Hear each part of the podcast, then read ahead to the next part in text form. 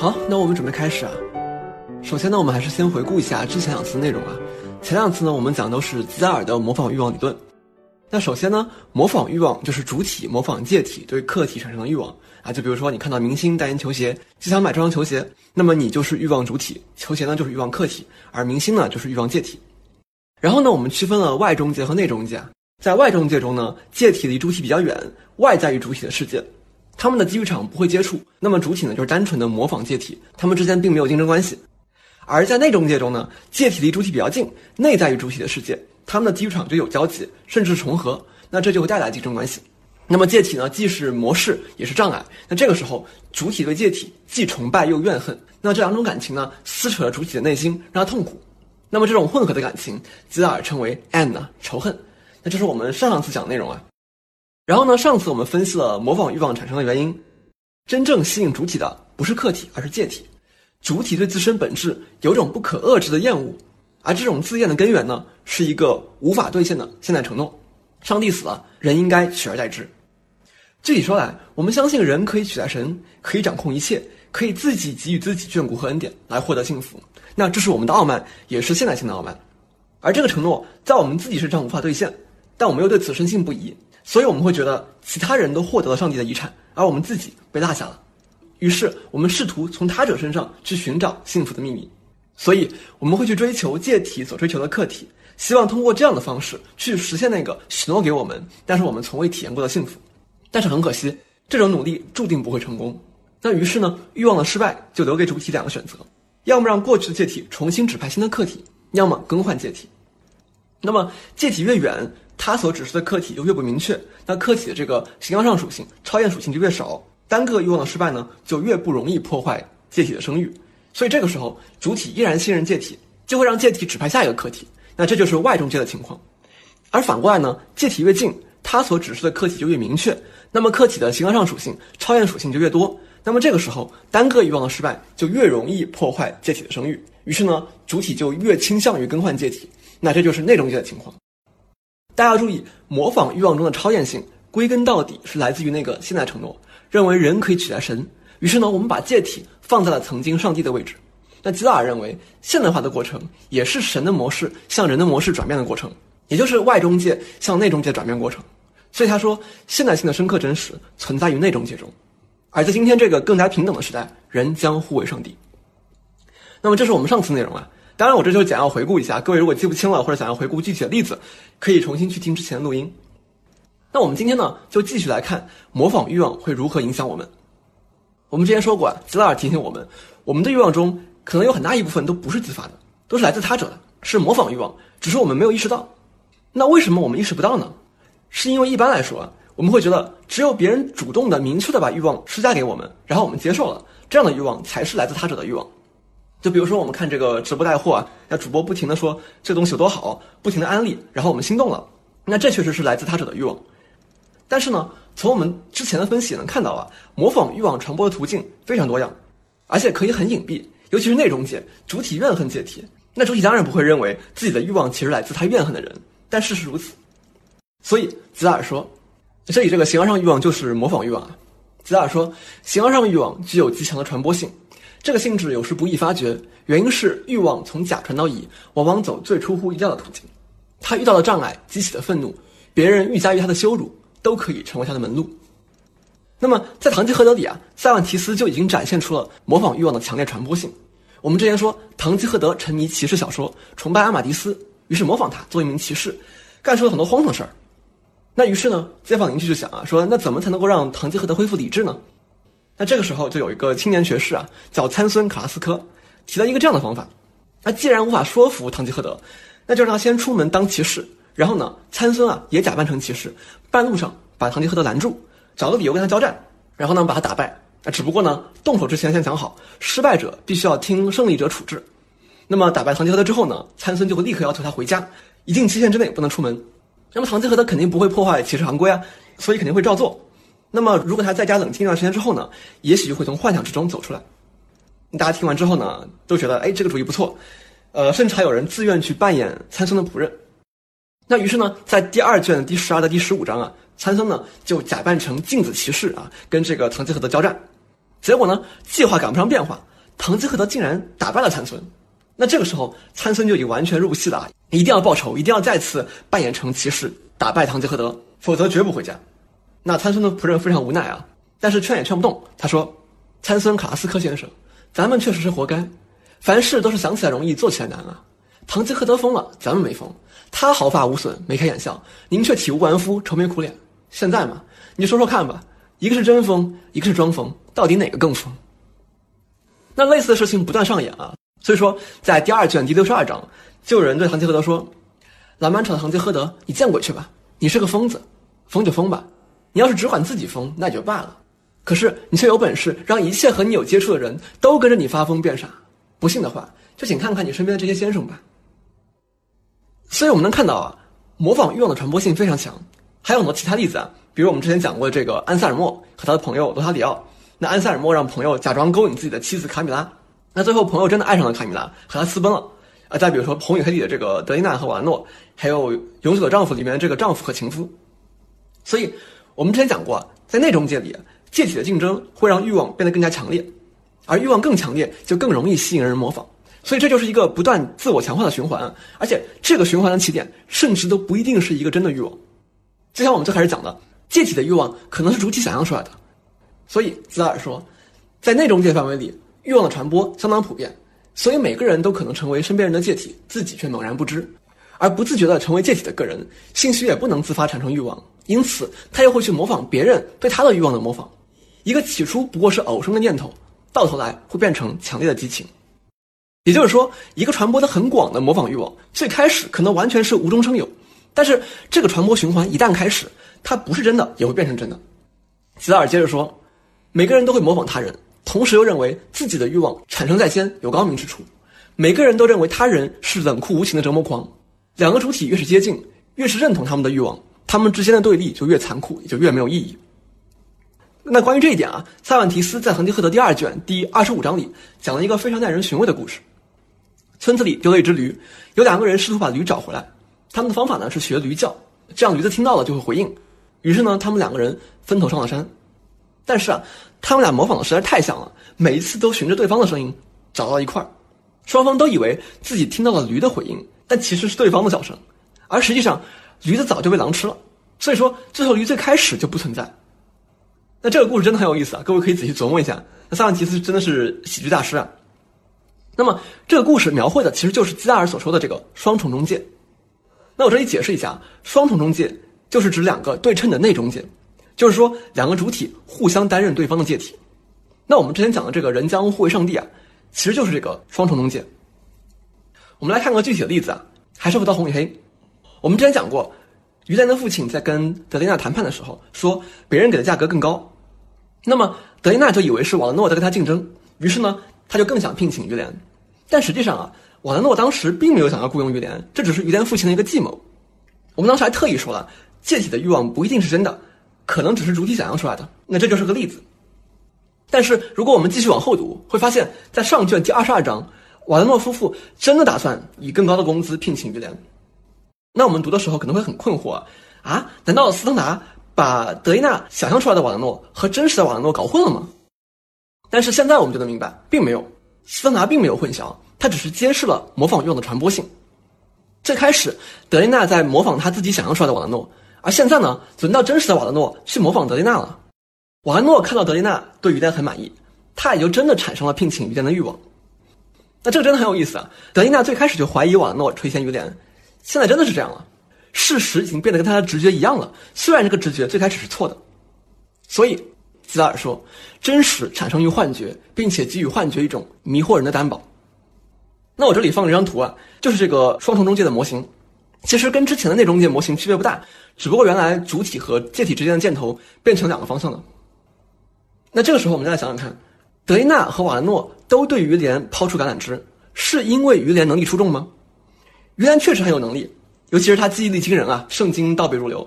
但这些能力，德丽娜和瓦诺根本就不在乎，他们只是想超过对方。所以可以说，于连从一个木匠的小儿子变成维里叶城两大豪门争夺的对象，跟他自己的能力没什么关系，只是因为他被放在了双重中介的客体位置。吉达尔说，于连自有其自身的价值，但是他的价值。和他最初的成功毫无关系，主宰其生涯的那些人，对他既没有任何实际的兴趣，也没有半点真实的感情。他们想不出这个年轻人能为他们做点什么。使于连身价百倍、青云直上的是这些人的竞争。所以从这个例子里，我们就能看到双重中介的虚幻之处。德伊娜和瓦德诺就像是塞万提斯笔下那两个找驴子的人，他们学驴叫其实是模仿彼此的叫声，最后的结果就是他们两个人撞在一起，而驴子自始至终都没有出现。德伊娜和瓦德诺互相模仿，你追我赶，争夺于连，但这个争夺本身其实跟于连没什么关系。那这样的事情在我们生活中比比皆是啊，因为今天就是一个人将互为上帝的时代，我们甚至都没有想过自己到底为什么要找驴子，只是不停的去学驴叫，因为其他人都在学驴叫，据说是可以找到驴子，但每一次找到的都只是另外一个学驴叫的人。我们不知道驴子是不是真的存在，我们也不确定自己模仿的到底是不是驴子叫声，我们只知道我们做着一样的事情，走上一样的路，即使整个过程从头到尾都很蠢，那自己至少也不是唯一一个傻子。吉达尔说。模式和复制品围绕着资产阶级飞快的花样翻新，然而资产阶级依然心安理得的生活在永恒之中，依然为最新款式、最新偶像、最新口号而永恒的陶醉。观念和人、体系和理论，走马灯似的你方唱罢我登场，越来越空洞无聊。所以，最聪明的广告不对我们说某某产品质量精良，而是告诉我们他者都跃跃欲试。三角欲望的结构无孔不入的渗透进了日常生活。好，我们还是先回到理论部分啊。按照我们之前说这些啊，任何模仿欲望，我们都可以追根溯源，找到一个真实的或者虚构的欲望，从它开始，才有了一系列的模仿欲望。但是这条规律似乎有例外。我们之前讲红与黑的时候啊，就提到过这个于连和马加德之间的这个感情拉锯战啊。如果各位还有印象的话，这里很明显，点燃于连对马加德欲望的，恰恰是马加德的冷漠。后来于连为了扳回局势，装作对马加德不感兴趣，而这却让马蒂尔德又开始对于连有好感。那么这两个例子，尤其是第一个例子里，于连的欲望似乎并不来自其他什么欲望。大家注意啊，这里我说的并不是最开始于连喜欢马蒂尔德，因为那个时候很明显是模仿欲望，因为他是在舞会上听到其他人夸马蒂尔德。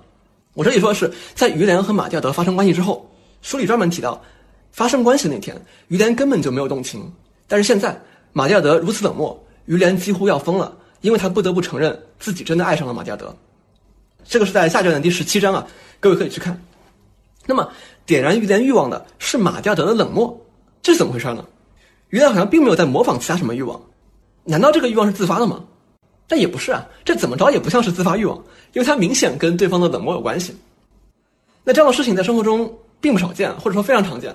你们可能很多人都听过这样的例子啊，就是说某个人非常受欢迎，几乎所有人都喜欢他，只有一个人不喜欢他，然后他就偏偏喜欢那个不喜欢他的人。而且死心塌地被折磨得很痛苦，对吧？你们可能都听说过这样的事情，反正我身边就有好几个这样的例子。那这怎么回事呢？这里就非常有意思了。吉达尔指出，这种情况是双重中介的一种特殊形式，吉达尔称为卖弄风情 （go get he）。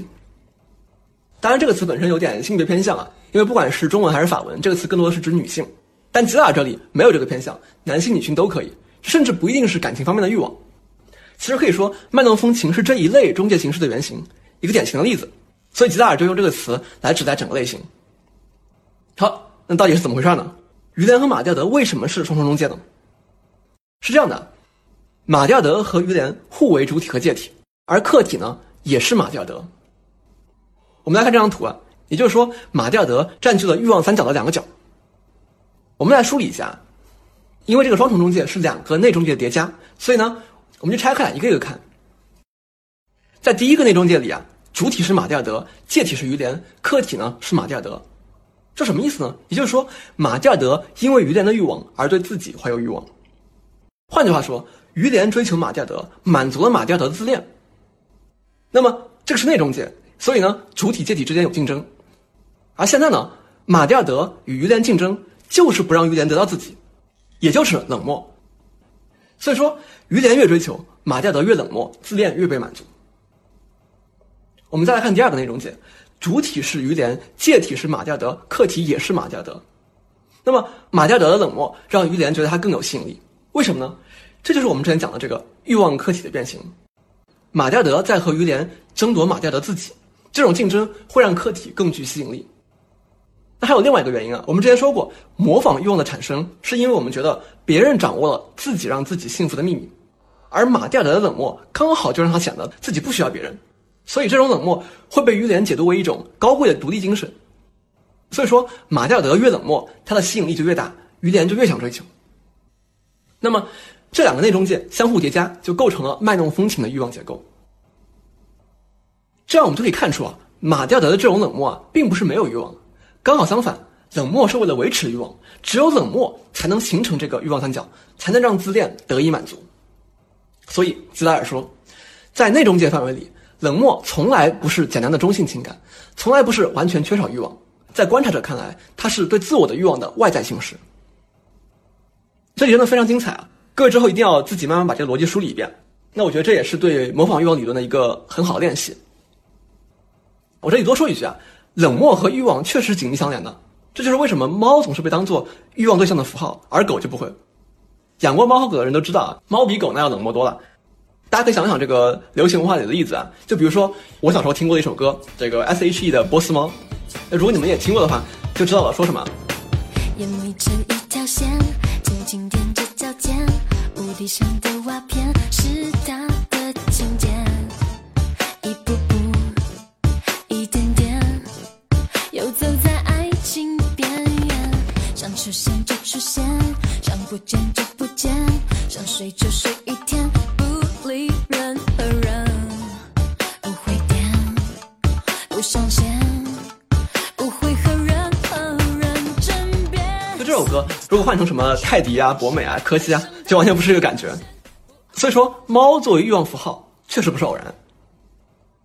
好，我们说回来，我们注意啊，这个脉动风情的欲望三角一旦形成，它就是自我强化的。也就是说，于连越追求，马蒂尔德越冷漠，自恋越被满足。反过来，马蒂尔德越冷漠，他对于连就越有吸引力，于连就越会追求。所以说，马蒂尔德的自恋有多被满足，于连就有多绝望。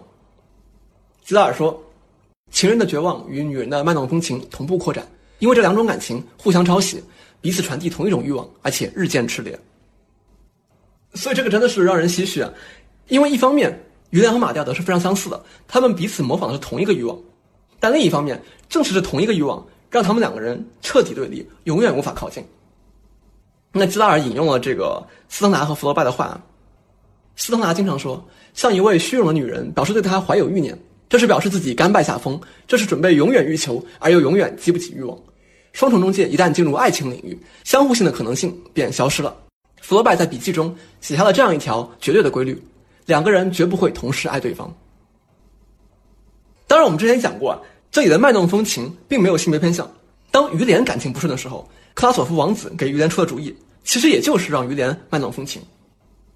我就不展开分析了，因为跟之前一样的，各位之后可以自己去梳理。我们再来看一下吉拉这段话。于连对马蒂尔德摆出冷漠的面孔，对德菲瓦克夫人则极尽挑逗欲望之能事。这样，他就显示了两个而不是一个欲望供马蒂尔德模仿。他意在增加欲望传播的机会，这是花花公子克拉索夫的俄国策略。那这里吉拉说，于连提供了两个欲望让马蒂亚德模仿，是哪两个欲望呢？我这里把示意图画出来了。一个是我们刚刚讲的，于连冷漠的对待马蒂亚德，这是让马蒂亚德去模仿于连的自恋。那另一个呢，是我们之前讲过的，于连勾引元帅夫人，这是让马蒂亚德去模仿元帅夫人的欲望。所以说，两边同时进行啊，双管齐下。吉达尔继续说，不过克拉索夫的策略并没有什么创造，索莱尔老爹和德雷纳先生谈判时就已经知道两者兼用。他在德雷纳先生面前摆出冷面孔，并且闪烁其词，用暗示更加优惠的条件来加强效果。弗朗什孔泰的农民的诡计和浮华爱情的技巧在结构上并无差别。我们之前就指出过这一点，不过当时我们并没有分析这么多。那现在呢，我们就更清楚的看到了两者欲望结构的一致。那么，现在我们回过头看啊，如果我们读完《红与黑》，就只是泛泛的讨论于连和马蒂尔德之间到底是不是真爱，那我们就错过了很多东西啊。就不管他们之间的纠葛是不是真爱，是不是爱情，那这个各位自行判断。重要的是，我们要看到欲望的运作机制。大家别忘了，吉拉尔做过一个区分：浪漫的 （romantic） 和小说的 （romanesque）。那前者呢，只是描绘了表面的现象，而后者呢，才揭示出介体的存在。如果我们忽略了介体，在吉拉尔看来，我们就是在以浪漫主义的方式进行解读。那这是他一直以来所批判的。吉拉尔说：“所以，何为浪漫主义爱情？实际情况与他对自己的看法正好相反。浪漫主义爱情不是对他者的献身，而是两颗对立的虚荣心之间展开的无情战争。所以说，有一次，当于连在这场战争中暂时占据了上风的时候，马蒂尔德搂住于连，自称奴隶 （esclave），并且喊于连 “mat” 主人。这恰恰体现了这是一场非常残酷的战争。输了一方将永远求而不得，陷入痛苦和绝望之中，完完全全被另一方支配。我们来看，我太高傲，太狠心，你惩罚我吧。说着，他紧紧地搂着于连，使他气也喘不过来。你是我的主人，我是你的奴隶。我想违抗你的命令，应该跪下请求你的宽恕。他睁开于连的双臂，跪在他的脚下。是的，你是我的主人。他仍然陶醉在幸福和爱情之中，说道：“永远做我的主宰吧。奴隶如果不听使唤，就狠狠地惩罚他好了。”吉达尔评论道：“马蒂尔德自称奴隶这个词并不过分，它说明了这场斗争的性质。在双重中介里，每个人都拿自己的自由来反对他人的自由。只要有一方承认自己的欲望，便自负为自谦，斗争立刻终止。”模仿从而不可能再调转方向。好，那说到这里啊，可能有人会觉得奇怪，就是我一方面在说卖弄风情这个欲望结构是自我强化的，一旦形成就只会不断加剧，双方的这个权力关系就不会再调转。但同时我又说占上风的有时候是于连，有时候是马蒂尔德，那这不是矛盾了吗？我要澄清一下，是这样的，卖弄风情的欲望结构确实是自我强化的，也就是说，如果没有外力，不额外做什么的话。那确实就无法调转权力关系了。换句话说，如果任凭自己的感情带着自己走，那就是万劫不复。于连为了调转这个权力关系，为了摆脱这个欲望结构，付出了非常多的努力，不断与自己的感情做斗争，一直在伪装，一直在忍耐，最终才扭转了局势。不过这个我们一会儿再说啊，我们还先回到主人和奴隶这里。我们刚才说，一旦一个人在这个关系里面成了奴隶。他就很难摆脱这个状态，而且会越陷越深，永远欲求，永远被冷漠对待，永远是痛苦和绝望。这是一个非常可悲的处境啊！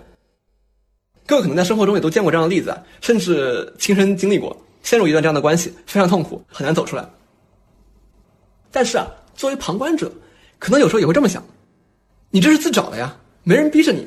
就像于连，你追不到马蒂尔德，也没有人逼着你一定要追到啊！你把自己搞那么痛苦，为什么不放过自己呢？为什么还要去追呢？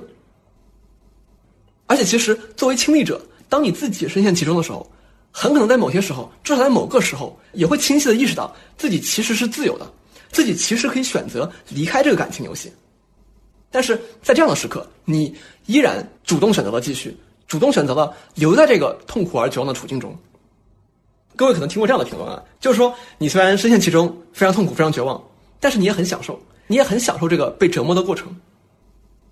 那如果各位觉得这样的说法不是完全没有道理的话，那么问题来了，为什么呢？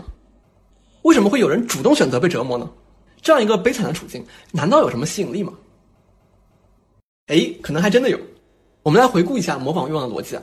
上次我们讲过，但现在呢，我们从奴隶的视角来看待整个逻辑。首先，这一切的起点是主体相信人能取代神，相信人可以自己给予自己眷顾和恩典，靠一己之力获得幸福。然而，这个承诺。并没有在自己身上兑现，主体并不幸福，这就是所谓的自我神话计划的失败。于是呢，主体觉得自己被落下了，其他人都能幸福，而自己不能，所以试图从他者身上去寻找幸福的秘密。那这一步呢，主体就把借体放在了神的位置，神化了借体，而这个借体就是主人，因为这是奴隶视角嘛，奴隶是主体。于是呢，主体就开始追求借体所追求的客体，而这个客体也是主人，这就是卖弄风情的欲望结构啊。好，按照我们之前说的，在主体获得了客体之后呢，主体会发现，客体并没有带给自己预期中的幸福，客体并没有那种超验价值，也就是说，模仿欲望失败了。而因为是内中介，所以说主体只能更换介体。但是，但是，关键在于后面这两步根本就不会发生，因为在这个情况里，主体永远不可能获得客体，而正因此，模仿欲望永远不会失败。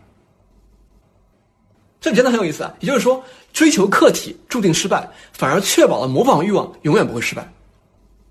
所以说，奴隶只要还在这个循环里，他的理想就永远不会幻灭。作为客体的主人遥不可及，那么作为借体的主人就会一直占据神的位置，就会一直被神化，而奴隶就会觉得自己发现了真正的神灵，被许诺给我的幸福就在这里。那这是一种什么感觉呢？可能有人会有这样的经验啊，就是你深陷感情漩涡，处在奴隶的位置上，被折磨得很痛苦。最后可能就崩溃了，或者不得不强制戒断，比如说删好友啊、拉黑啊。然后过段时间，等你走出来之后啊，再回过头看之前那个让你很痛苦的人，可能会觉得啊，就他，他有什么好的？我当时竟然被这样的人折磨的要死要活，怎么回事？可能都很难理解当时的自己，为什么呢？这就是因为这个时候他已经不再处于神的位置了，这就是幻灭。只不过这个画面不是通过获得客体来实现的，而是通过直接脱离模仿欲望来实现的。当然，这个脱离并不容易！我刚才讲了，很可能是强制戒断，或者说就直接崩溃了。不过呢，说到这里啊，我个人觉得啊，在走出来之后呢，最好不要就只是觉得当时的自己很傻，因为如果就只是这么想，而不能去理解当时那个自己的话，很可能下一次还是会重蹈覆辙。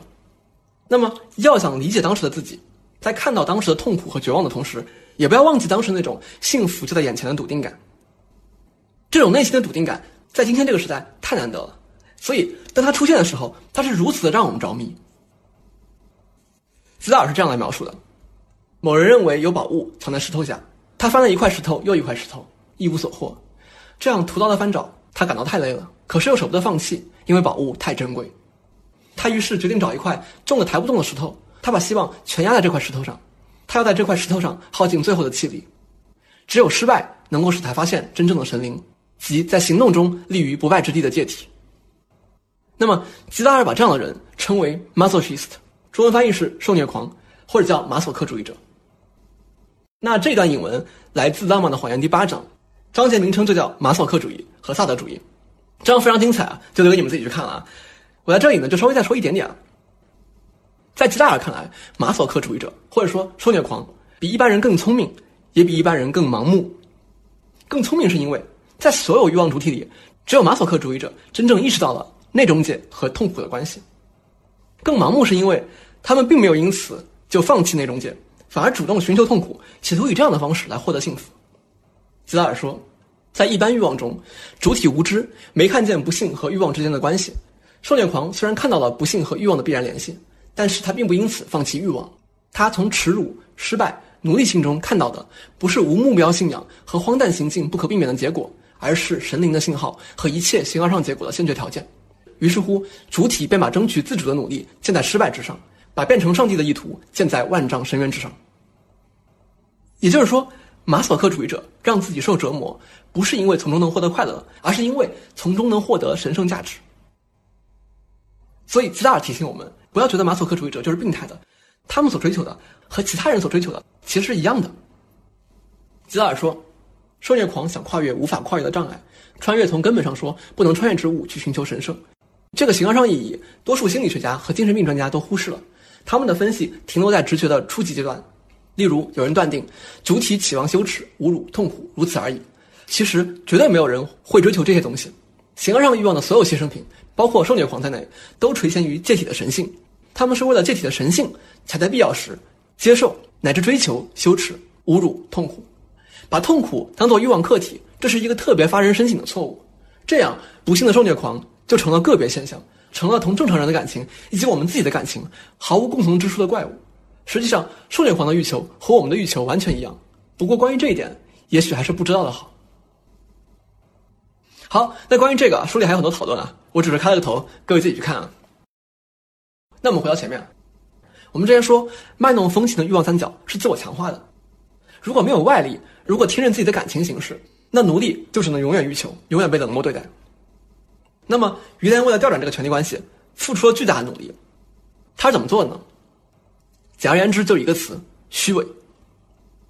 那虚伪这个词啊，本身含义比较宽啊。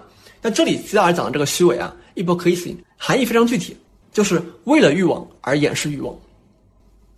道理其实很简单，我们之前说过，在双重中介里，两个人互为介体，所以说任何一方把欲望表现出来，就会加强另一方的欲望，竞争就会更加激烈。所以，为了获得客体，主体就需要掩饰自己的欲望，抑制自己对客体产生的冲动。在卖弄风情这个特殊情况里啊，尤其如此。当于连掩饰自己对马加德的欲望，马加德就不会那么自恋，就更容易接受于连的追求。而且，如果于连很冷漠，甚至可能会让马加德进入于连自恋的欲望结构，马加德就会变成奴隶。那这也是实际发生的情况。吉达尔说，暴露自己的欲望是不可原谅的错误。刚与马加德相爱时。于连就犯了这样的错误，足以叫这个虚荣的女人离开他。他得以收拾残局，全凭着颇具英雄气概的伪装。他一时吐露了几句实话，后来不得不用成堆的谎话来弥补。他向马吊德说谎，向元帅夫人说谎，向德拉摩尔家每个人说谎，谎言日积月累，其分量终于是天平向有利于他的一侧倾斜，模仿调转的方向，马吊德又扑向他的怀抱。但这种虚伪真的很不容易，需要不断的去对抗自己的感情冲动。比如说有段时间，于连一直表现的不在乎，于是呢，马吊德就开始向于连示好，和他一起在花园里散步。那这个时候呢，于连触景生情，想起自己以前独自在这里为马吊德伤心流泪，现在却能和他约会，不禁热泪盈眶，开始向马吊德流露真情。我们看，他绘声绘色的如实向马吊德描述了他当时如何伤心失望，对苦尽甘来今天的幸福则发出短短的惊叹。忽然他又清醒过来，不禁叫苦：“天哪，我在干什么呀？这回完了！”他惊魂不定，似乎从德拉莫尔小姐的眼睛里已经看到情爱正在消退。于连面容突变，脸色死灰，眼神黯淡，一种倨傲而恶狠狠的表情取代了诚挚而毫无保留的爱意。所以我们能看到，于连需要不断的去克服情感冲动，而且需要时刻保持警惕。那这是其中一个例子。所以这个真的很不容易。但是好在我们的于连很厉害啊，坚持到底，扭转了局势。但显然，并不是每个人都能像于连一样意志坚定。对很多人来说，即使知道自己应该伪装、应该克制，但是依然做不到。比如说，在《追忆似水年华》里，主人公马塞尔就深陷感情漩涡，难以自拔。他说：“我应当在发信之前就考虑到，一旦他用同样的口气给我回信，表示他不愿意回来，我是否有足够的力量控制我自己的痛苦，强迫自己保持沉默，不给他发回来的电报？如不然，这就会再明显不过的向他表明我少不了他，而且可能导致他更为有力的拒绝我，也可能使我在忍受不了忧虑的情况下动身去他那里。谁知道呢？也许还得不到他的接待。”这恐怕是最糟糕的蠢事。然而，这种必须不顾一切加以避免的蠢举，恰恰是使人得到安慰的举动。这举动在我们明白它的后果之前，给我们展示出新的、充满希望的前景，以此帮助我们暂时摆脱像那样的拒绝会给我们造成的难以忍受的痛苦。因此，当痛苦实在太剧烈时，我们便盲目地去干蠢事，诸如写信、让人代为求情、前去看望、表明自己离不开所爱之人之类。那这里说的很清楚了，就是说他知道自己应该保持沉默，不要给他回信，更不要去找他。这样的行为只会让情况更糟糕。但是这些愚蠢的行为，就是能在那一刻给他安慰，至少能够让他暂时脱离难以忍受的痛苦。唉，所以这个真的很难。那么这里也能体现出《红与黑》和《追忆似水年华》的一个区别：《红与黑》几乎都是主人视角，而《追忆似水年华》几乎都是奴隶视角。吉达尔说，《红与黑》里。审视小说世界的几乎始终是主人的目光，我们能够潜入自由、冷漠、高傲的马蒂尔德的意识。然而，一旦他变成奴隶，我们就只能借成为他主人的鱼脸的眼睛，从外部来观察他了。普鲁斯特小说正好相反，透析小说的光芒，赋予光芒以普鲁斯特性质的意识，几乎一律是奴隶意识。那么说回来，在感情领域的虚伪，在感情领域的为了欲望而掩饰欲望，就可以用吉达尔的一句话来总结。听凭爱欲膨胀，对于情人来说，后果是严重的。他若想吸引女人对他的欲望，唯一的办法是假装冷漠。同样啊，这句话主体是男性，是因为前后文都在分析于连，实际上当然不分性别。那么到此为止啊，我们分析的都是卖弄风情这个特殊情况，都是感情方面的例子。但其实虚伪的应用范围非常广，只要存在竞争关系，虚伪都可以起效果。这个逻辑我们之前已经讲过了，我再引一遍吉尔的话。不论何种欲望，但凡表现出来，便会刺激或加强竞争者的欲望。所以，要想获得客体，非掩饰自己的欲望不可。如果我们回看《红与黑》啊，会发现于连在很早之前就已经有了虚伪的影子。我们来看《至上卷》第五章，当时正在谢朗先生家，慈祥的本堂神父把于连作为神童介绍给其他神父，不料于连疯狂的赞美起拿破仑来。事后，于连把右臂捆在胸前，这样不舒服的姿势足足保持了两个月。让自己受了如此的惩罚之后，才算宽恕了自己。我们能看到，于连当时没有忍住，暴露了自己对拿破仑的崇拜，暴露了自己的欲望，然后他为此惩罚自己，把胳膊捆起来捆了两个月。注意，这里虽然说的是拿破仑啊，但更多的是内中介而不是外中介。我第一次讲红雨天的时候就说过，于连崇拜拿破仑，但时代已经变了，拿破仑的路走不通了，神父的工资比将军高多了，所以于连这里赞美拿破仑，暴露的是他要出人头地的欲望。而这就意味着他要战胜当时在场的其他神父，成为代理主教。我们之前说过，红与黑这个名字红是指拿破仑，指军队，而黑呢是指神府、神职人员、神学院。而其实整个黑色世界的逻辑就是虚伪。比如说，在神学院里，考试绝对不能考第一，考第一就是出风头。学习好是件很可疑的事情。大家如果记不得的话，可以去回顾一下上卷第二十六章啊。所以回到这个捆胳膊的行为啊，吉达尔说，黑色世界已然完整的存在于这个幼稚的行为中。吊起胳膊，这是对一时吐露真情表示懊悔；小说后半部，于连勇敢的对马蒂尔德表示冷漠，这是对再次吐露真情表示后悔。错误相同，自我惩罚也相同。好，那现在呢，我们就可以带着这个视角来考察另外一种行为，就是纨绔风 （dandism）。我稍微解释一下，这里这个纨绔啊，跟一般的用法稍有区别。一般我们说纨绔子弟是指衣着华丽、游手好闲的富家子弟，这里这个 dandism 不仅是游手好闲，而且更强调一种厌倦的感觉，就是对什么都不在乎，什么都看不上，什么都没有兴趣。那之所以把 Dandyism 翻译成纨绔风，Dandy 翻译成纨绔子弟，因为吉达尔的中译本就这么翻译的。暂时呢，我也找不到更合适的词，因为其他地方也有翻译成浪荡子的，但我觉得浪荡子这个翻译，一个是并没有更准确，另一个是太接近我们之前讲的那个游荡者 f l a n e r 但这两个完全不一样，所以我就用了纨绔这个翻译。那其实啊，波德莱尔就专门讨论过当地，讨论过纨绔，他是这么说的：一个人有钱有闲，甚至对什么都厌倦，在奢华中长大，从小就习惯于他人的服从。总之，一个人除高雅之外，别无其他主张。他又将无时不有一个出众的、完全特殊的面貌。纨绔子弟代表着人类骄傲中所包含的最优秀成分。纨绔风特别出现在过渡的时代。其实民主尚未成为万能，贵族只是部分的衰弱和堕落。所以我们能看到，在波德莱尔看来，为什么这些纨绔子弟厌倦一切呢？是因为他们骄傲，他们优越，这是贵族时代的残余。他们根本就不会对一般的事物动心，因为他们什么也不缺，什么也不在乎。然而，如果从斯通纳的视角来看，或者说从基达尔的视角来看，纨绔风根本就不是贵族时代的残余，恰恰相反，它完全是现代产物。它是一种大革命之后外中介转向内中介之后的产物。纨绔子弟并不是真的什么都不在乎，他们是要表现出不在乎的样子，让人们关注他们、羡慕他们。吉达尔说，纨绔子弟的特点是伪装冷漠，但是这不是禁欲主义者的冷漠，而是为了煽动欲望而精心设计的冷漠。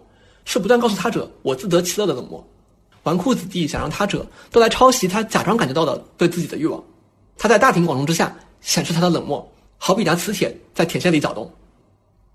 那这其实很像我们之前讲那个卖弄风情啊，冷漠是为了通过他者完成自恋，这里也一样。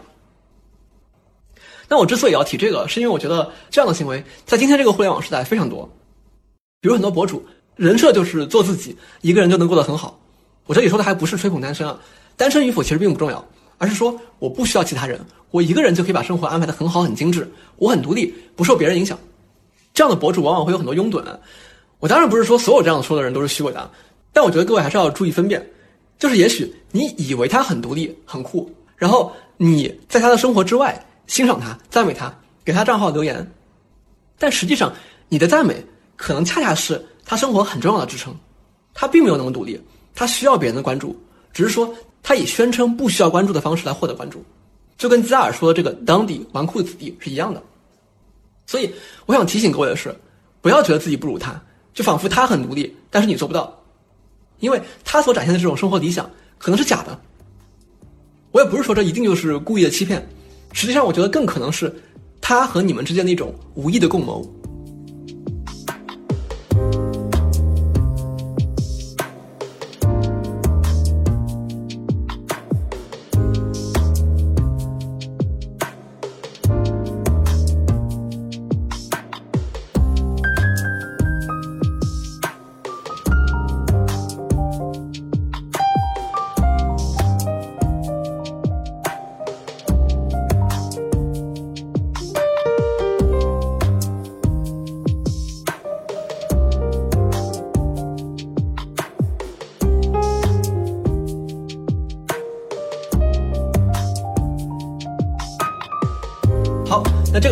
来看一部非常有名的作品啊，加缪的《局外人》。那《局外人》出版于一九四二年啊，被看作是存在主义文学代表作。当然，可能不是每个人都读过啊，我稍微讲一下情节。这本书呢，分为两个部分。第一部分一开头，主人公莫尔索收到了一封来自养老院的电报，他的母亲去世了。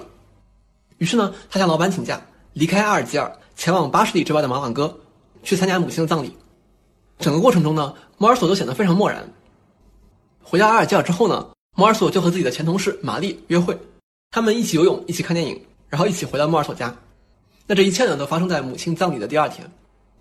然后呢，莫尔索就继续过着跟之前一样的生活，我就不展开了。生活没什么变化，直到他卷入了他朋友雷蒙的一桩麻烦事儿。最后呢，莫尔索在海滩上枪杀了一个阿拉伯人。那第二部分开头，莫尔索已经被捕了，被审讯了好几次。他从来不否认自己杀死了阿拉伯人，但也并没有表示悔恨。在庭审过程中呢，检察官并没有怎么关注杀人的细节，而更多的是关注他在母亲葬礼上很冷漠，没有哭，包括他第二天的约会享乐，并不为母亲的离世而感到悲伤。所以说他是怀着一颗杀人犯的心埋葬了一位母亲。那最后呢，莫尔索被判处死刑。虽然他一再拒绝见神父，但是神父还是来看了他，希望他能够在临死前皈依。但是莫尔索直接猛烈的抨击了神父的观点和态度。神父离开了，莫尔索精疲力竭，躺在床上。到了晚上，他想起了母亲，感到自己过去曾经是幸福的，现在仍然是幸福的。那整个故事大概就是这样啊，确实没有什么跌宕起伏的情节。那么加缪写这个故事是想说什么呢？一九五五年，加缪为《局外人》写了一篇序言，他说：“很久以前，我用了一句非常自相矛盾的话来总结《局外人》，在我们的社会，一个在母亲葬礼上不哭的人。”有可能被判处死刑。我是说，书中的主人公之所以被谴责，是因为他不参与这个社会设定的游戏。那什么叫不参与这个社会设定的游戏呢？The r u b a l a g e r does not play the game。就比如说，在母亲葬礼上，一般人都会哭，但是莫尔索没有，他没有遵循一般的道德和伦理，也就是所谓的不参与这个社会设定的游戏。我这里选了几个段落啊，我们具体来看一看。首先是非常著名的开头：Aujourd'hui, maman est morte。我不要再提，真的塞吧。今天妈妈死了，也许是在昨天，搞不清。从第一行开始啊，就是一副不在乎的样子。然后呢，莫尔索在母亲的遗体前守夜。这里说，门房请我到食堂去用晚餐，但我不饿。于是他转而建议给我端一杯牛奶咖啡来。我因特别喜欢喝牛奶咖啡，也就接受了他的建议。过了一会儿，他端了一个托盘回来，我喝掉了。之后我想抽烟，但我有所犹豫，我不知道在妈妈遗体面前能不能这样做。我想了想，觉得这无伤大雅。我递给门房一支烟，我们两人就抽起来了。这个语气非常冰冷啊，很难看到任何情感。那么，在母亲葬礼第二天，莫尔索和前同事玛丽约会。他说：“当我们穿上衣服的时候，玛丽见我系着黑领带，显得有些诧异，问我是不是在带笑。我对她说：‘妈妈死了。’她想知道是什么时候。我告诉她，就是昨天。她吓得往后一退，但没有发表什么意见。我想对她说，这不是我的过错。”但我没有说出口，因为我想起我对老板也这么说过。其实说这个毫无意义，反正人总得有点什么错。那后来呢？老板跟他谈工作，问他愿不愿意去巴黎。你看，老板计划在巴黎设一个办事处，负责市场业务，直接与那些大公司做生意。他想知道我是否愿意被派往那儿去工作。这份差事可以使我生活在巴黎，每年还可以旅行旅行。你正年轻，我觉得这样的生活你会喜欢的。我回答说：的确如此。不过对我来说实在是可有可无。同一天晚上，玛丽来找莫尔索。我们看，晚上马蒂来找我，问我是否愿意跟他结婚。我说结不结婚都行，如果他要，我们就结。他又问我是否爱他，我像上次那样回答了他，说这个问题毫无意义，但可以肯定我并不爱他。那你为什么要娶我？他反问。我给他解释说这无关紧要，如果他希望结婚，那我们就结。再说是他要跟我结婚的，我不过说了一声同意。他认为结婚是件大事儿。我回答说不。所以我们能看到，不管是在母亲葬礼上，还是面对老板或者面对情人，莫尔索都是一副什么都不在乎的样子。这种例子很多啊，通篇都是。莫尔索总是说这一切其实并不重要，这个问题毫无意义。而这些表现后来都被检察官当作是他冷酷无情、道德败坏的证据。最后呢，决定以法兰西人民的名义把他斩首示众。所以加缪说，在我们的社会。一个在母亲葬礼上不哭的人，有可能被判处死刑。那很多读者也是这么想的，比如各位可以去看这本书的豆瓣评论啊，都是类似的观点，说莫尔索只不过是不懂得扮演一个满足大众需求的角色，他太直白、太真诚了，不能满足大众的控制欲，所以被无情的弄死了。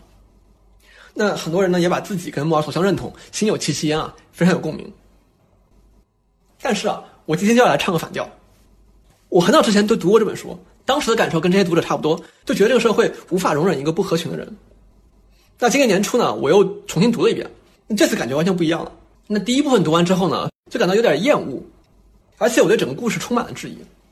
我当时最大的感受就是，这本书读起来怎么这么像高中生的 QQ 空间啊？就是那种，哎呀，我很孤独，跟这个世界格格不入，这个世界不懂我，而且总是限制我、规训我，不让我做自己。但是我不在乎啊，我也不会被你们左右。我读起来就觉得，OK，你一直说这一切都不重要，都毫无意义，那你为什么还要费这么大力气来写这本书呢？这么长的字数，如果你什么都不在乎，那你写给谁看呢？因为这本书是第一人称写的嘛，所以我就很自然的会有这样的疑问。当然，我还有很多其他质疑啊。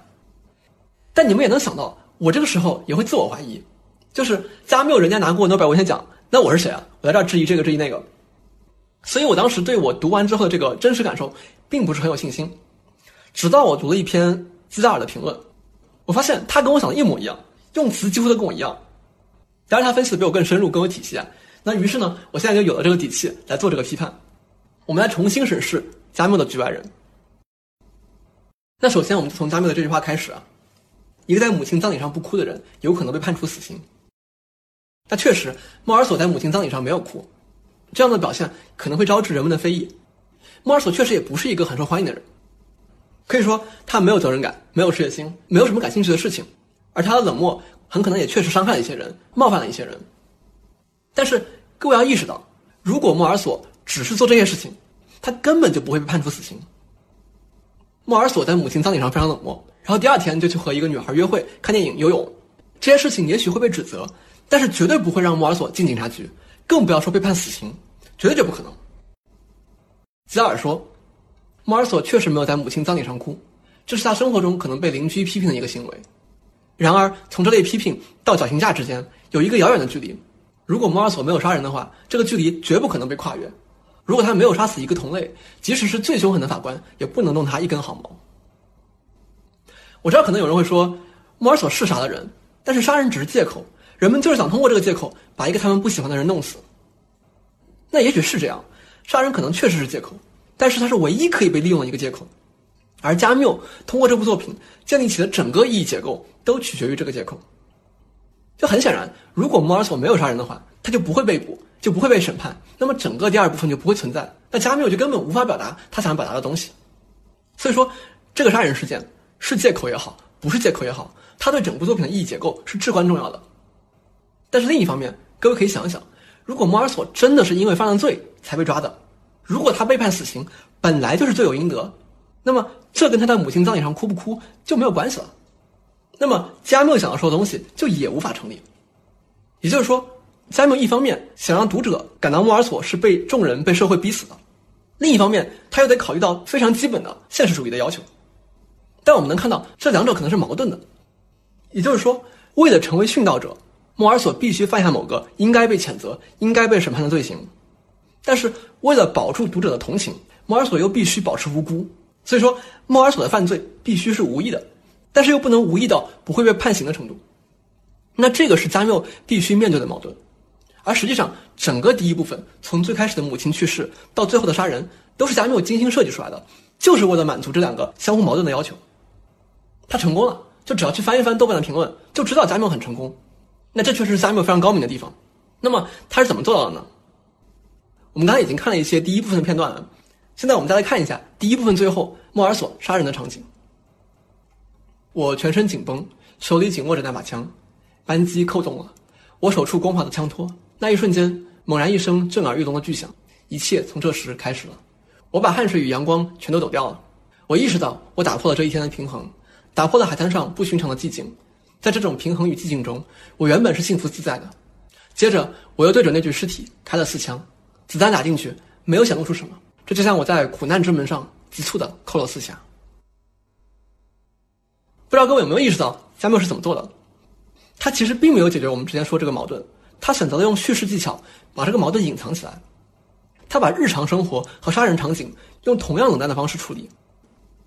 一方面，日常生活在这种没有任何情感的叙述中产生了一种紧张的氛围，而且我们会觉得这些看起来平淡的细节会被记录下来，是因为。作者认为他们是有被记录的必要，是因为他们预示着之后将要发生的事情。而另一方面，杀人的场景，在这种冷淡的叙述中变得没有那么暴力，没有那么突然，并不激起任何强烈的感情，只是就这么发生了，跟之前的事情没有什么区别。吉达尔说：“杀人这件事本身同莫尔索其他行为一样，是以同一种漫不经心和遇事不详的方式来处理的，因此预兆性行为和某个下午在地中海游泳或者喝一杯牛奶咖啡之间的距离就逐渐拉近了。我们被不动声色地引向这样一个难以置信的结论：主人公被判死刑，不是因为他被指控并且也确实犯下了罪行，而是因为他的无辜，没有被这次罪行玷污的无辜，应该被所有时代的所有人看清的无辜，仿佛一种神性。”所以我们看，加缪真的很厉害，水平非常高，成功的把我们引向了这个难以置信的结论：在我们的社会，一个在母亲葬礼上不哭的人，有可能被判处死刑。但是我们刚刚分析了，得出这个结论的过程实际上是有问题的，所以这个结论至少就这部作品而言是站不住脚的。但是另一方面，我们之所以会被加缪说服，除了因为他确实很会写作，同时也是因为这个结论是我们愿意相信的。我要开始做诛心之论了。我们愿意相信莫尔索是无辜的，是被社会逼死的，而正因为他是被社会逼死的，所以他是殉道者，是高尚的。所以说，当我们把自己的生活投射到莫尔索身上的时候，我们也变得高尚了。我展开说一下啊，至少有两个原因。第一个原因是，我们可以通过认同莫尔索，让我们自己相信我没有错，所有问题都是别人的，我跟莫尔索一样，只是一直在做自己，而我遇到的所有问题都是因为别人想控制我，想规训我。这种想法会让我们很爽，但实际上是很幼稚的，因为它会让我们做出很糟糕的事情。就比如说莫尔索对待玛丽，在我看来真的很恶劣。如果你觉得莫尔索的行为就是很真实，就是很直率，OK，那你可能在生活中伤害过很多人。第二个原因是，有时候我们过于骄傲，或者说自尊心过于强，以至于我们不愿意承认自己的处境是痛苦的，我们会主动维持，甚至是加剧这种痛苦，以向自己证明他是我的自由选择。什么意思？就是说，实际上莫尔索的生活是非常糟糕的，他没有精神生活，没有爱情，没有友谊，对任何人、任何事都没有兴趣，人际关系一团糟，生活一片狼藉。我们的生活可能也是这样，只是我们不愿意承认我们因此而痛苦，不愿意承认自己的失败，所以我们试图让自己相信这种生活是我主动选择的，我选择什么都不在乎，我选择与他人格格不入，我选择不要爱情，不要友谊，因为我不需要。我跟莫尔索一样，他很高尚，我也很高尚。其实，加缪自己在写这个《局外人》的时候，很可能就有这样的想法，因为当时是二战时期，多事之秋，机会很少，加缪的身体也一直不好，他写出了一些作品，但并没有出名，他不知道自己将来能不能成功，于是呢，就跟我们今天很多人一样，加缪决定主动选择一种看不到任何出路的孤独和平庸。当莫尔索带着刻意的冷淡说自己不想去巴黎工作的时候，我们仿佛就能听到加缪在说：“我没有文学野心，都不重要，我不想成名，我不在乎。”所以，当时的加缪很可能也希望自己能够成为莫尔索这样的人。所以，这里其实有一种非常拧巴、非常别扭的心态啊。莫尔索、年轻的加缪，还有我们今天很多人，同时渴望孤独和渴望他人。渴望孤独是因为我们想让自己确信我没有什么问题，错都是别人的，我与他人格格不入，是因为我更高尚。而我们同时也在渴望他人，因为我们必须借助他人才能形成自我。我们迫切需要他人来做我们的加害者，我们才能够把自己放在高贵的受害者的位置。我们迫切需要他人关注我们，哪怕是讨厌我们、指责我们，我们才有机会声明我们不在乎。那加缪真的没有文学野心吗？当然有，要不然他为什么还要写《局外人》呢？莫尔索真的什么都不在乎吗？其实开枪杀人就是他在秘密的努力与人群建立联系。吉达尔说：“浪漫主义者不想要孤独，但又得看似孤独。”加缪及其主人公发誓与同类只保持最浅淡的联系，至少表面上他们都信守了誓言。莫尔索拒绝去巴黎，加缪批评天真的相信交流的作家和思想家，但这个誓言并没有坚定到制止莫尔索杀阿拉伯人，以及制止加缪写局外人。加缪在写作局外人时背离了唯我主义，正如莫尔索在杀阿拉伯人时背离了他。所以，这是一种什么感觉呢？其实，陀思妥耶夫斯基在《地下室手记》里有一段非常精彩的描绘。《地下室手记》第二部分第四节，地下人参加一个同学聚会，别人都不想理他，他感到自尊心受了伤。于是呢，他说：“我摆出一副独立不羁的架势，迫不及待地等着他们自己先开口同我说话。我竭尽全力想要表示我没有他们也活得下去，同时又故意踏着脚后跟把皮靴踩在山下。”那这完全就是莫尔索和年轻加缪的心态啊。那其实啊，很多人读完《局外人》都会觉得结尾似乎比其他部分更真实，更有血有肉。那这感觉是对的，因为加缪通篇想要否认的真理是如此的有力，以至于他在结尾处激烈的爆发出来。全文最后一句，摩尔索是这么说的：“为了善始善终，功德圆满，为了使我感到不那么孤独，我期望处决我的那天，有很多人前来看热闹，他们都向我发出仇恨的叫喊声。”在这句话中，莫尔索其实承认了，比死亡更可怕的是他人的漠然。所以说，对他人的需要其实一直都存在，只不过被骄傲掩盖住了。最后的死刑宣判，给了莫尔索一个表达这种需要而又不丢面子的借口。他希望自己被处决时，很多人来看热闹，并且向他发出仇恨的叫喊声。吉拉尔还评论说，莫尔索从杀人到审判的过程，很像是我们今天说的这种青少年犯罪，特征很相似。所以确实，我读这部作品就会有一种高中生 QQ 空间的感觉。吉拉尔说，这部作品的每一页都反映了内在于杀人案的矛盾和分裂，每一次对交流的否弃，事实上又是一次交流的努力；每一个漠然或敌意的表示，都是一个伪装的呼吁。那我之前提到啊，《局外人》是加缪早期的作品，其实后来加缪对当时自己的想法有一些反思和批判。十四年之后，一九五六年。加缪出版了另一部小说《堕落》，这部作品依然是第一人称视角，主人公是一个律师，他宣称自己永远站在正义的一边，只为高贵的杀人犯辩护。我们看，我为他们辩护只有一个条件，他们必须是高贵的杀人犯，正如另外一些人是高贵的野蛮人。他把高贵的杀人犯和卢梭说的这个高贵的野蛮人相提并论，很明显，这个律师，这个我，就是早年的加缪。加缪写《局外人》。就是在为高贵的杀人犯辩护。莫尔索杀了人，但是他很高贵、很好、很高尚。加缪也提到，这样的杀人犯杀人动机就是想出名。不过呢，这种出名方式代价很大，但是他为他们辩护就可以很轻松的出名。我们看，我那些堪称典范的被告中，有一些犯了杀人之罪，就是受同一种感觉的驱动。他们处境悲惨，看到自己在报纸上赫赫有名，大概得到某种凄苦的慰藉。想要出名，只要杀掉自家的门房就行了。遗憾的是，这种出名转瞬即逝。何况这一时的风头代价太高。为这些不幸想出风头的人辩护，等于在同一时间地点使自己出名，但手段要经济得多。法官惩罚犯人，被告为犯罪而付出代价。我呢，我却不必尽任何义务，不受审判，也不受惩罚，在一片伊甸园式的光明中自由行动。所以很明显，加缪是在反思和批判当年的自己。当然，这部作品还有很多可以说的，我就不展开了。各位可以自己去看。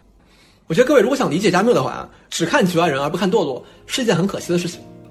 而且各位读的时候啊，可能会发现《堕落》真的非常像《地下室手机》。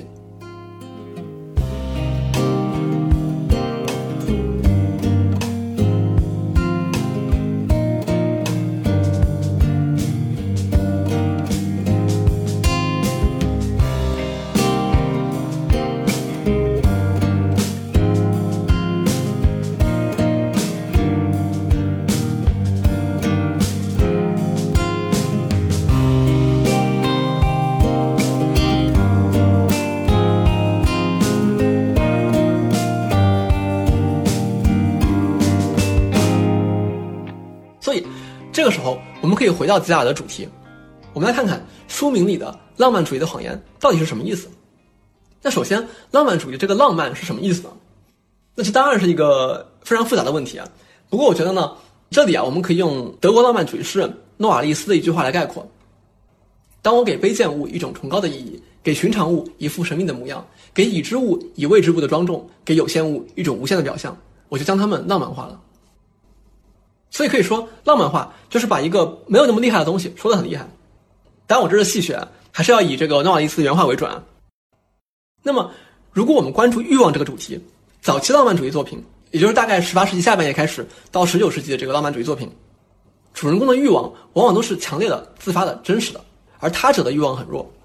那不管是歌德的《少年维特》，还是纪德的《贝德者》，都是这样。那么，对照诺瓦利斯的描述啊，这就是把自己的欲望浪漫化了。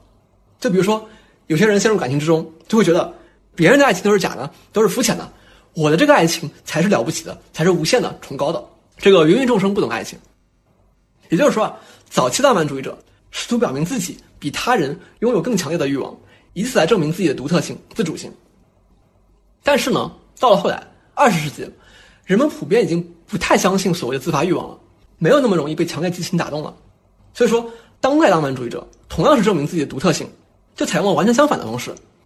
他们的作品中，他者的欲望很强，而主人公的欲望很弱，甚至根本没有欲望。《局外人》里的莫尔索就是典型的例子，还有很多啊。再比如说萨特写的《恶心》，那主人公罗冈丹也是这样。那么对照诺瓦利斯描述。这就是把自己的无欲望状态浪漫化了，就像今天很多人觉得啊，其他人追求这个追求那个太浮躁、太冲动、太功利了，而我呢，早就看破红尘了。你们这帮愚蠢的人类啊！那么为什么会有这样一个一百八十度的转变呢？我刚才也提到了，一个很重要的原因就是人们不再相信所谓的自发欲望了，越来越多的人发现了借体的存在，虽然他们可能不知道借体这个词啊，但他们会意识到强烈的欲望很多时候都是源于战胜别人的渴望。情敌也好，政敌也好，都是这样。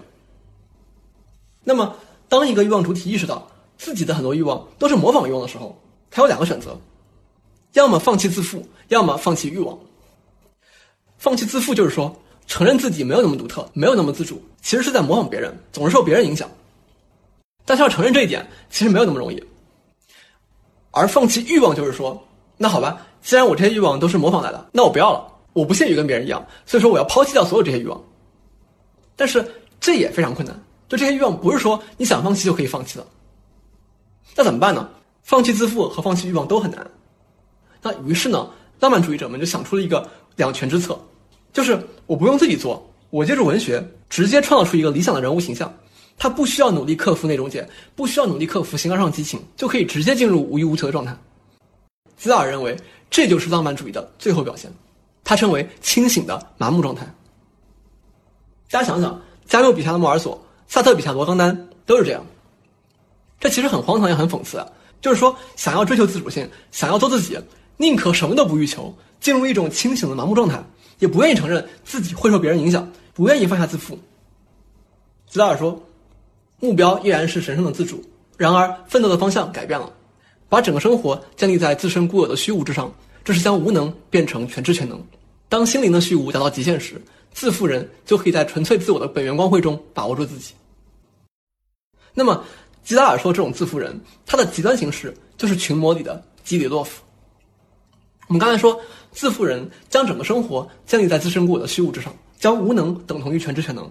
那基里洛夫就是这样，他想证明自己是自主的，不受任何外物影响，甚至不受上帝影响。于是呢，他选择自杀。为什么？我们看他怎么说的。认识到没有上帝。而又不同时认识到他自己已经成了神，这是荒唐的，否则就一定会自杀。我还只是个身不由己的当了神的人，我很不幸，因为我必须表现出我能够为所欲为。我要自杀，就是为了表明我的桀骜不驯和我的新的可怕的自由。也就是说，他想要通过自杀来证明自己可以为所欲为，不被任何东西控制，包括神。因为人对死亡的恐惧是神明最有力的武器，他想证明这个武器已经失效，于是他自杀了。他认为自己在为全人类而死，因为必须得有一个人率先站出来，代表人类，证明人类的自主，在死亡中真正成为自己。然而他失败了，实际上他的自杀毫不崇高，毫不伟大，反而非常平庸。吉达尔说，在死亡面前，人所追求的全能和一种彻底的无能相混淆。基里洛夫从自负之巅跌进耻辱之谷，他终于自杀。然而和其他人一样。他是怀着对自己的蔑视，因为仇恨自己的有限而死的。他的自杀是平平常常的自杀。所以实际上，基里洛夫与地下人很相似，在自负和耻辱之间摇摆。地下人想要证明自己并不在乎其他人，但实际上他很在乎，所以才会故意把皮鞋踩那么响。地下人的同学们其实是他的借体，他对他们既崇拜又怨恨。那基里洛夫也一样，只不过他过于自负，他的借体是神，而且是内中界。所以他才会说自己是个身不由己的当了神的人，他非常自负的模仿耶稣基督，为了与他竞争，必须跟他一样为人类而死。但是很遗憾，基洛夫失败了。他以为自杀会让他变得崇高而伟大，但这完全是一厢情愿，完全是他自己的幻想。那这个时候，我们可以回到法国存在主义。各位可能听说过加缪的西西弗斯神话，就是说西西弗斯被神惩罚，需要把一块大石头从山脚推到山顶，但是每次刚要到顶就会滚下来。所以他只能不断重复、永无止境的去推石头，这是个希腊神话。但是加缪重新解读了它。加缪说，西西弗斯实际上是幸福的，因为他选择一次次推石头，是在与荒诞的命运抗争。他是他自己命运的主人。大家可以去看加缪的《西西弗斯神话》啊，文字确实非常动人。但是呢，吉达尔并没有被说服。他说，西西弗斯的形象并不准确，应该说我们每个人都是自己的达纳伊德斯水桶，就是一个没有底的水桶啊。要想灌满它是白费力气。存在主义者宣布，他们已经放弃这种徒劳，但是他们没有放弃水桶，他们觉得空水桶很壮观。那《西弗斯神话》和《局外人》同一年出版啊，都是一九四二年。在吉达尔看来，这两部作品，包括前面讲的其他浪漫主义作品，都是浪漫主义的谎言，都是他所批判的。那么，标题的后半部分，小说的真实是什么意思呢？当然，我们之前已经讲过啊，吉达尔所说的这个小说的。Romanesque 是指揭示了模仿欲望的作品，在这个意义上它是真实的，它并没有把人物的欲望浪漫化。这个我们之前讲过。那现在呢，我们可以说的更多一点。如果我们关注结尾的话，我们会发现，我们之前分析过的小说啊，主人公在结尾处往往都有一个很大的转变。就比如说堂吉诃德，他崇拜阿玛迪斯，一直过着骑士生活，然而在书的结尾，堂吉诃德临死前突然醒悟了，他说他明白了那些骑士文学都是无稽之谈。他恨透了阿玛迪斯，他要向神父忏悔。红与黑里也是，于连之前那么想要出人头地，最后却突然离开了那个争名夺利的社会，也放弃了对马蒂尔德的感情，放弃了上诉的机会，选择死亡。包括我并没有展开讲的群魔案，主人公斯捷潘特菲莫维奇，曾经与各种丑闻、杀戮、罪恶同流合污，最后却让别人给他念福音书，然后忏悔，说自己一生都在说谎。罪与罚结尾，拉斯科尼科夫自首认罪，皈依宗教。包括《追忆似水年华》最后一卷叫做《重现的时光》，主人公说自己要阐明之前不断被歪曲的生活，还原他真实的本来面目。那么，我们如何来理解这些主人公在结尾的转变呢？首先啊，他们似乎可以被分为两类：一类是合群的主人公走向孤独，另一类是孤独的主人公变得合群。那第一类典型例子就是红与黑啊。于连之前一直在波尔乔亚和贵族之间左右逢源，八面玲珑，最后却选择了离开所有这些人。我这里引了一句啊，他直接说：“其他人与我何干？我和其他人之间的关系马上就要一刀两断了。”可以说这是抛弃他者，拥抱孤独。那么另一种抛弃孤独，拥抱他者，典型例子就是罪罚。主人公拉斯科尔尼科夫是一个性格孤僻的人，最后却选择了与众人相融合，自首认罪。我们看这段。拉斯科尔尼科夫突然想起索尼娅的话：“到十字路口去，向世人请罪，稳稳大地。你在他面前也是有罪的。再向世人坦白，我是杀人犯。”想起这话，他便浑身发抖。他跪在广场中央，磕了个头，吻了吻这块肮脏的土地，感到喜悦和幸福。他站起来，又跪下，磕了个头。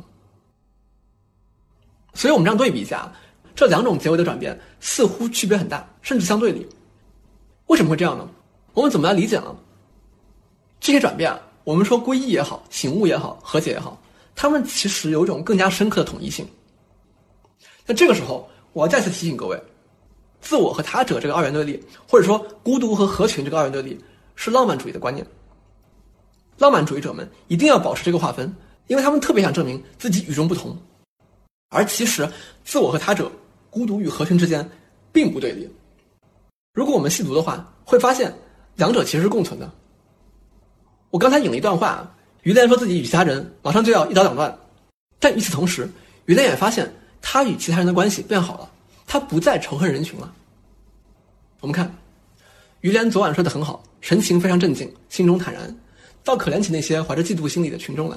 这些人虽非蛇蝎心肠，但对他被判死刑也会拍手叫好的。使他非常惊讶的是，他在人群里挤了一刻钟之久，不得不承认，他的出现在公众里引起了一片怜惜之情，听不到一句难听的话。他心里想，这些外省人倒没有我想象的那么坏。所以我们能看到，于连最后其实不完全是从合群变为孤独，而是形成了与他者的新关系，也形成了与自我的新关系。我们感觉于连抛弃了人群，是因为他之前是通过模仿欲望与人群相连，这些人是借体。他抛弃的其实不是人群，而是内中介。而这个时候，于连和人群的关系就会变得更加自发，更加本真。他不再把他者当成敌人，当成自我的对立面。于连在最后与德丽娜夫人重逢，这个时候，德丽娜夫人也不再是之前那个欲望客体，而是一个于连真心爱着的人。我们看，从前于连对他说道：“我们在瓦尔基森林里散步的时候，我本来也可以感到同样幸福，可惜我那时野心勃勃，总在神游太虚幻境，不把你这条距我嘴唇如此之近的玉臂紧拥在怀，思想上反而离开你去考虑未来的事，为积累巨大的财富而进行无穷无尽的斗争。唉，如果你不到监狱来看我，我就算死了也不知幸福为何。我们再看罪与罚，主人公拉斯科尼科夫之前有着非常极端、非常偏激的想法，他把人分为两类，一类是常人，一类是伟人。他认为只有后者才有真正的价值。他说：“我只相信我的主要思想，这思想就是根据自然规律，人一般可以分成两类，一类是低级的常人，这么说吧，仅仅是繁殖同类的材料；另一类是真正的人，也就是有天赋或者才华，能在自己所处的环境里说出新见解。第一类人保存世界，增加世界的人口；第二类人推动世界进步，引导世界走向终极目标。那么，拉斯科尼科夫为什么要杀人呢？”一言以蔽之，他杀人是因为他想做第二类人。他认为第二类人不会受限于既有的法律和道德，正如拿破仑一样。在第五部第四章里，拉斯科尼科夫直接承认：“我想做拿破仑，所以杀人。”所以，我们再看刚才这一段，拉斯科尼科夫不仅仅是自首认罪，同时他也放下了骄傲和自负，抛弃了作为借体的拿破仑。他以更加谦卑、更加本真的方式面对世人，也不再把自我和他者对立起来。所以我们说，小说结尾的醒悟、皈依、和解，形成了与他者的新关系，也形成了与自我的新关系。自我和他者不是对立的。如吉达尔所说，克服自恋是脱离自身，接近他人；然而从另一种意义上说，又是接近自身，脱离他人。自恋认为他选择了自身，然而他的自身既向他人封闭，也向他自己封闭。克服自恋，使我们能够更深的潜入自我，在潜入的同时，也就使我们认识了他者。在某种深度上，他者的秘密和我们自己的秘密没有区别。所以，小说的结尾其实是自我与他者的汇合。主人公克服了自恋，放弃了诱惑与仇恨，意识到自我和他者从来都不是对立的。而这个自我与他者的汇合，其实也是小说作者与主人公的汇合。《追忆似水年华》本身就是一部自传体小说，主人公马塞尔就会意识到，他自己和介体是相似的，情人的谎言和他自己的谎言大同小异。斯汤达痛恨伪君子，但他在《红与黑》结尾借于连之口承认自己也是虚伪的。陀思妥耶夫斯基在《罪与罚》结尾表示自己放弃了曾经的浪漫主义理想，不再一会儿把自己看成伟人、超人，一会儿把自己看成常人、末人。艾玛·包法利最开始被设计成一个轻浮可比的角色，被设计成一个他者，福楼拜要清算艾玛的过失。但是渐渐的，在艾玛身上，福楼拜看到了自己，所以才有了那一句据说是福楼拜说的话。Madame Bovary c'est moi，包法利夫人就是我。当然，这句话其实没有在任何手稿里出现，所以我们不确定福楼拜是否真的说过。不过毫无疑问，福楼拜对艾玛倾注了极大的感情。大家可以回忆一下我之前讲过那个林中富有里的场景，非常动人。所以小说的结尾是汇合，是自我与他者的汇合，是作者与主人公的汇合。从塞万提斯到陀思妥耶夫斯基，这些作者殊途同归。在小说最后的时刻，与西方文学的全体巨匠汇合，与质朴而又崇高的人文思想汇合，这些思想体现了人自身最难以认识的部分。吉达尔说，主角在抛弃了自负骗人的神性之后，便从奴隶地位解脱出来，终于把握了苦难的真相。这种抛弃和创造者的抛弃是分不开的，这是对形而上欲望的胜利。浪漫主义作家因而成为真正的小说家。好，我们今天讲了很多啊，稍微回顾一下。最开始我们讲了模仿欲望的传播性以及双重中介的虚幻，接着我们讲了一种双重中介的特殊形式——卖弄风情，以及与之相关的主奴关系和马索克主义。然后我们讲了虚伪，为了欲望而掩饰欲望，提到了纨绔风和纨绔子弟。之后呢，我们讲了加缪的《局外人》以及他的晚期作品《堕落》。最后，我们再一次回到了书的标题，分析了浪漫主义的谎言，也分析了小说里，尤其是结尾部分展现给我们的真实。内容很多啊，各位肯定需要花时间消化一下。我也希望这一次和前两次的内容能够帮助各位更好理解《吉达尔》这本书，非常精彩。那么这本书大部分章节我都提到了，除了第九章和第十章，因为这两章需要对普鲁斯特比较熟悉，但我们并没有展开讲过，所以就留给各位自己去看了。